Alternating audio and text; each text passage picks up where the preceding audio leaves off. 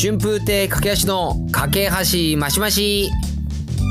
皆様いかがお過ごしでしょうか？落語家の春風亭架け橋です。このポッドキャストでは日常に起きた出来事や思ったことを架け橋がマシマシでお話をしております。皆さん今年の夏はいかがお過ごしでしょうか？私はね、えー、8月上関にね毎年行われている浅草園芸ホール昼席の芸人バンドニューオイランズのね、えー、ちょっとお手伝いも兼ねてお伺いしたんですけれどももう楽屋に入った瞬間にもういろいろな師匠方から戸惑うぐらい架け橋日焼けして色真っ黒になってます夏真っ盛りやっぱりね、この落語界っていうのが不分率があって、お客様にとってこう落語に邪魔になるようなことを落語がしちゃいけないっていうことでね、やっぱ髭とか、あとこれ日焼けは、これやっぱしちゃいけないっていうことはね、言われてるんですよ。それはやっぱり落語のこう邪魔になるからっていうこう理由なんですけれども、とはいえね、この暑さですよ。ね、またこの夏のこの日差しの強さって本当にもうすごいじゃないですか。だからやっぱりこう日焼けっていうのも多少の日焼けはしょうがないねっていうね、中、あまりに焼けすぎてるだろうっていう。うん。これあの、一人だけの意見だったらわかるんですけども、他何人からも同じような感じで、あの、言われたんで、おそらく自分では気づいてないんですけど、かなり日焼けしてるんでしょうね。ええもうなんだったら、あの、あまりのこの色の黒くなり具合で、架け橋こいつ本気になってボディビルの大会出るんじゃないかっていう、探りを入れられたぐらいに、今ちょっとこんがり焼けちゃってんですけど、っていうのがね、いや、実はね、この、オイランズ伺うためにね、その楽屋入りする前に、もう前日までね、家族で旅行に行ってたんですよ。まあこれもね、えー、やっぱり落語家ってやってるとやっぱいろんな先輩からいろんな話聞いたりして、今回のね、ニューオイランズでね、新たにこのメンバーにね、入るこの、桂宮治兄さんとかは、あの人も前座の時からね、ずーっと忙しいんですよ。もう前座二つ目真打ちもずーっともうね、休みなく本当に毎日毎日何らかしらことでもずーっとずーっと忙しい中で、あんな忙しい人でも、夏と冬の時は、家族で旅行に行くたびに、必ず休みを取ってるんですよ。必ずその旅行に行くためのこの日にちを空けておくっていう。もうそのぐらいやっぱりね、家族で旅行に行く家族と過ごす時間を大事にしてるんですね。いや、これって本当にいろんなやっぱ落語家いろんなやり方、生き方ありますから、やっぱね、すごいベテランの師匠から聞いた話とかは、そのベテラン師匠ね、若い頃やっぱりこの家族もね、やっぱ食べさせなきゃいけないとかね、自分も芸人としてもっとね、これ上行かなきゃいけないってことでも本当にも家族ね、行って子供生まれても、もう仕事仕事仕事仕事でも一生懸命頑張って頑張って頑張って、ようやくちょっと落ち着く時間が取れて、よし、じゃあちょっと家族で旅行行こうかって言ったらもう子供も随分大きくなってて、あの家族で旅行行くの拒否されるっていう、そういう悲しい事例も聞いたことあるんですよ。まあ、だったらやっぱりね、宮地兄さんみたいにね、そうやってね、休みをこう作ってね、家族でね、小さい時からね、子供が小さい時から旅行行く。やっぱその形がいいなと思ってね。で、まあ今回そうしようと思ったんですけど、まあ、ただちょっと宮地兄さんと違うところはね、あの別にわざわざあの休み、あの、取るためにスケジュール開けなくてもいい感じに空いてたんで、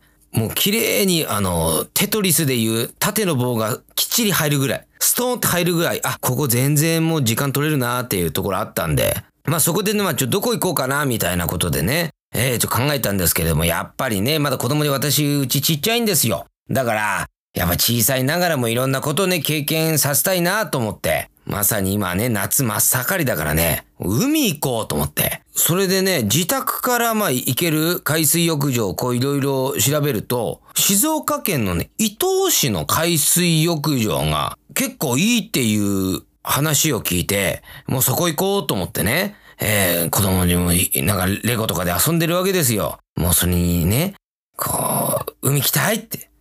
弾きたいって。じゃあ行こうかって言ったらもう子供はもう大喜び。もうレゴなんかも放り出してね、海行く海行くやったやったっていうわけですよ。もうそれ見ただけでも私もね、あ、いいことしたなと思って。まだ行ってもいないんですけども、うん、なんか達成感感じちゃったりなんかしてね。で、そこからね、今ね、やっぱインターネットでいろいろ調べられるわけじゃないですかね。移動手段からね、えー、そう宿から何からね。で、こうどんどんどんどん調べたんですけれども、あ本当にね、私ね、旅行とか行かないんですよ。うん。だから、まあ、それこそ落語会とかでね、えー、行くのに、え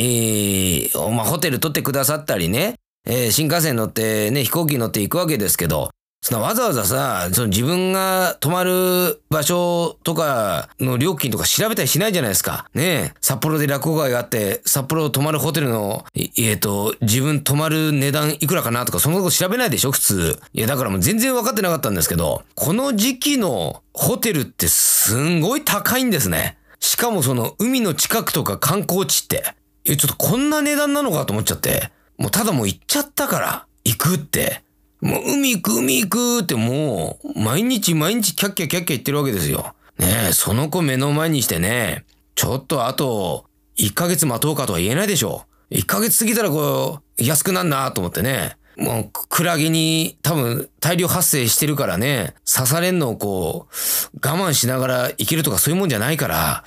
ああ、でもやっぱ行かなきゃいけないなと思って、でもな、どっかないかなと思っていろいろ調べて、見つけたんですよ。その海から近くで、それでね、朝食付きで大人8500円。これ安くないですか？まあそれで口コミとかレビューを見たら、あもうそのホテル自体はもうかなりね、えー、結構昭和ぐらいに経って結構時代がついてる感じなんですけれども、まあ中リフォームして綺麗だし、まあ値段といってもかなりお手頃なリーズナブルなホテルですっていういろいろ説明とか結構あるから、あ、これいいなと思ってすぐ予約してね、行ってきたんですよ。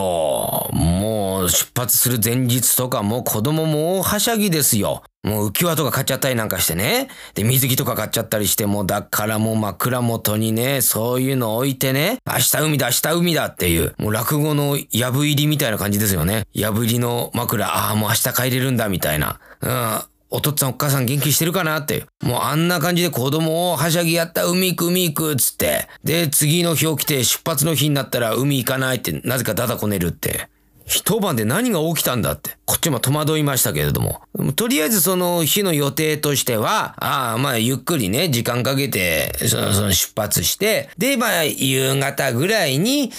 そのホテル着いてチェックインして、そこからまあ近くの、まあね、どっか食事どころで食べて、で、次の日また海遊ぼうみたいな。まあそういうことを考えてね、で、まあ時間かけてこう行ったら、ちょ、思いのほかちょっと時間かかりすぎちゃって、、もうね、18時前ぐらいになっちゃったんですよ。で、私もね、あんまりそういうの旅行とか慣れてないから、ほんと爪甘くて、で、まあ、ホテルでね、えー、行ったら、まあ、とりあえずそのホテル街というか、まあ、いろんなところホテル、もう近くにいくつかボンボンボンボンってあるわけで、旅館とか。だから、どっか飲食店あるだろうと思ったらね、全くないんですね。コンビニすらなくて。で、子供もやっぱりね、その時間だとお腹空いたって言うわけですよ。ああ、もう、これは、ホテルで、夕食ね、こう、いらないって言ったけども、これ、そこで食べるしかない状況になって、ただ、そういったね、ホテルの時の夕食ってやっぱあらかじめこう用意されたり支度もあるから、急に行ってもね、断られる時あるんですね。うん、ただこれ多分そこで食べられないと、ここ食べる場所ないなと思って。そこでチェックインするときに、えー、あの、夕食のつけるプランじゃなく予約しちゃったんですけど、夕食ってこうつけることできるんですかって聞いたら、あ、うちあの、ビュッフェなんでできますよって言ってくれたんですよ。いや、ありがたいと思って、あ、これよかった。まあ確かにね、ビュッフェだったらね、人数増えてもそれは対応できるわけじゃないですか。あ、これは助かったと思って。したらね、その向こうの従業員の方が、あの、お金かかるんですけどいいですかって。いや、もうそれはもちろんね。いや、いいです、いいです。ありがとうございます。って、おいくらですかって聞いたら、一人4500円ですって。ちょっと戸惑いますよね。いや、なんか、なんか、いやいや、なんだろうな。やっぱりこれ8500円で予約して、うわ、朝食付きラッキーで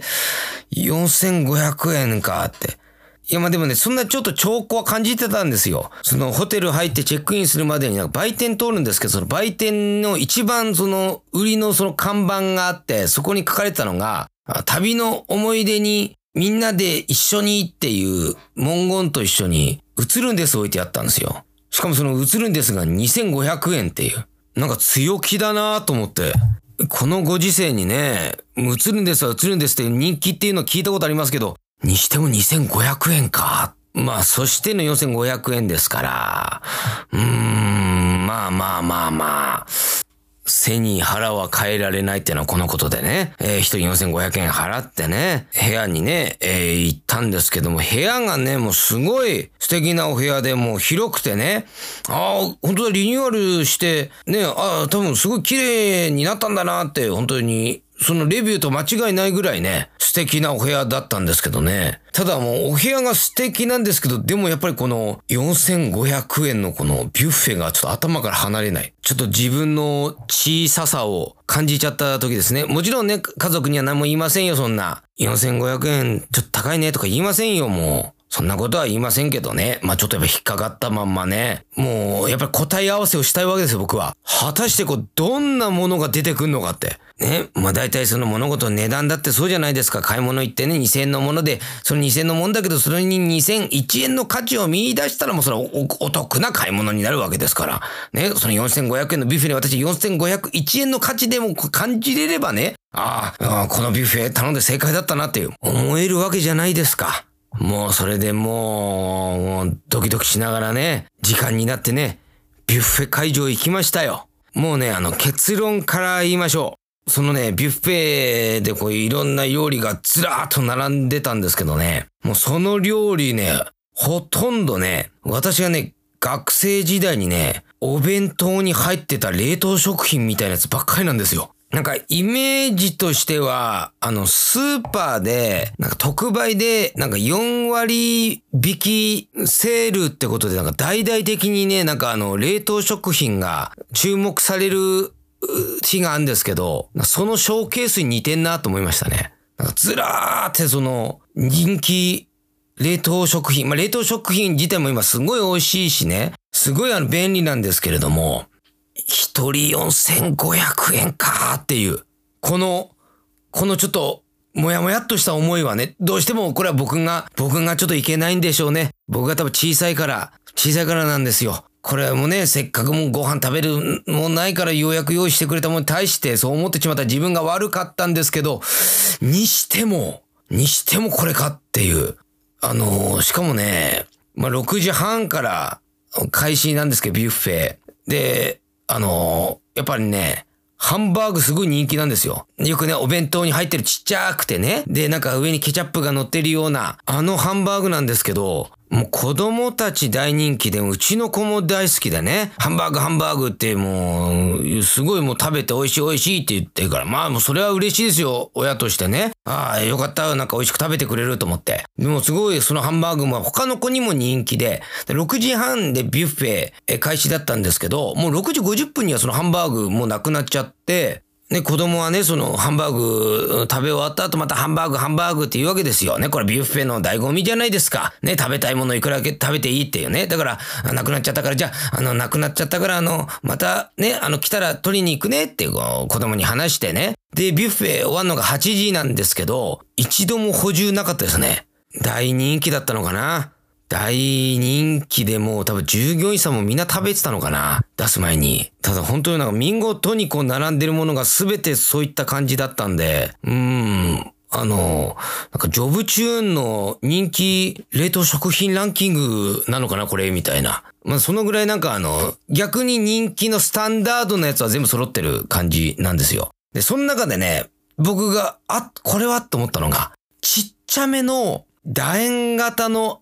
揚げ物があったんですね。もちろんね、そこのビュッフェはね、何の料理とか食材とかね、そんなパネルとか置いてないですよ。だから実際食べてみなきゃわかんないんですけど、その形から言って、これ実は目玉カキフライなんじゃないか。そしたら横にウスターソースも置いてあるんですよ。だから、多分まあ、タルタルソースは用意はできないけれども、これ目玉のこの4500円の目玉、カキフライなんじゃないかって。そうなるとこのカキフライは一度なくなったらまた補充されないなって多分ハンバーグよりされないからもう再販ないと思いますからこれ。だからこれ取っとこうと思ってもう一気に3つ取っちゃってね。もう悪い恋ですよ。そのビュッフェにおいて3つ取るなんてね、その場において。もうただこれカキフライは食べたいなと思って好きだから。ね、もうそれでもうテーブル座るなりもうすぐ箸で中割ったらね、あの真っ白いコロッケ。芋、芋感というより粉感が強いコロッケね。うん。で、申し訳ない程度になんかコーンが一つ二つ入ってる。これもお弁当でたまに入ってたなーって思わせるね。コロッケでございました。ただ不思議なもんでね、そんな、こんな感じでちょびちょび食ってるとね、お腹って膨れるんですよね。ええー、もうとりあえずそれご飯食べてね。まあ、ただね、そのホテルね、すごく魅力的なシステムがあって、それがね、1時間貸し切り風呂2000円なんですよ。これすごく良くないですか？で、その貸し切り風呂というのも、窓から海が一望できるオーシャンビューになってるんですよ。もうこれだと。ね。これがもうやっぱりこの旅行の醍醐味じゃないですか。温泉入りながら海を一望するってね。もうだからビュッフェ終わってね、すぐもうフロント行って、貸し切り風呂ありますかって言ったらね、ちょうど空いてるって言って、もうすぐ支度して、お風呂行ってみたら、オーシャンビューってね、夜8時過ぎてるともう暗くて何も見えないですね。真っ暗。なんか真っ暗の中、波の音聞こえてるからなんかちょっとちょっとなんか怖かったですね。うん。まあでも、それもそれで楽しい思い出ですね。こうやって喋れると。よかった。ポッドキャストやってて。やーもう暑いからね皆さん本当熱中症気をつけてくださいね。前回なんか横浜高校の応援に横浜スタジアム行った時の話したんですけどねもうあの時もちょっともう話してなかったんですけどちょっとやっぱ熱中症かかってましたね。本当頭ちょっと痛くてガンガンしてたんでいや本当ちょっと気をつけてください。うん。あとはあの前回でねあのウィキペディアにね横浜高校のウィキペディアに、えー、架橋の名前卒業生のところ入れてもらえたら嬉しいですって言ったらもうすぐ更新してくださいましたね。ありがとうございますかけそばの皆さん。いや仕事早いな。うん。かなり多分あのー、会社でも仕事できるタイプじゃないですか。はい。すいませんなんかざっくりとした雑な予習になっちゃって。本当すいませんありがとうございます。なんか夏のね思い出過ごし方みたいなのもね。えー、送っていただければなと思います、えー、ご感想メールなどはこちらアドレスにお送りください。かけぽっとアットマーク gmail.com です。kakepod アットマーク gmail.com です。それでは本当皆さん熱中症暑さ対策気をつけてくださいね、えー、それでは皆様あ次回の放送までお楽しみにお待ちください。お相手は春風亭かけあちでした。それでは皆様良い一日を。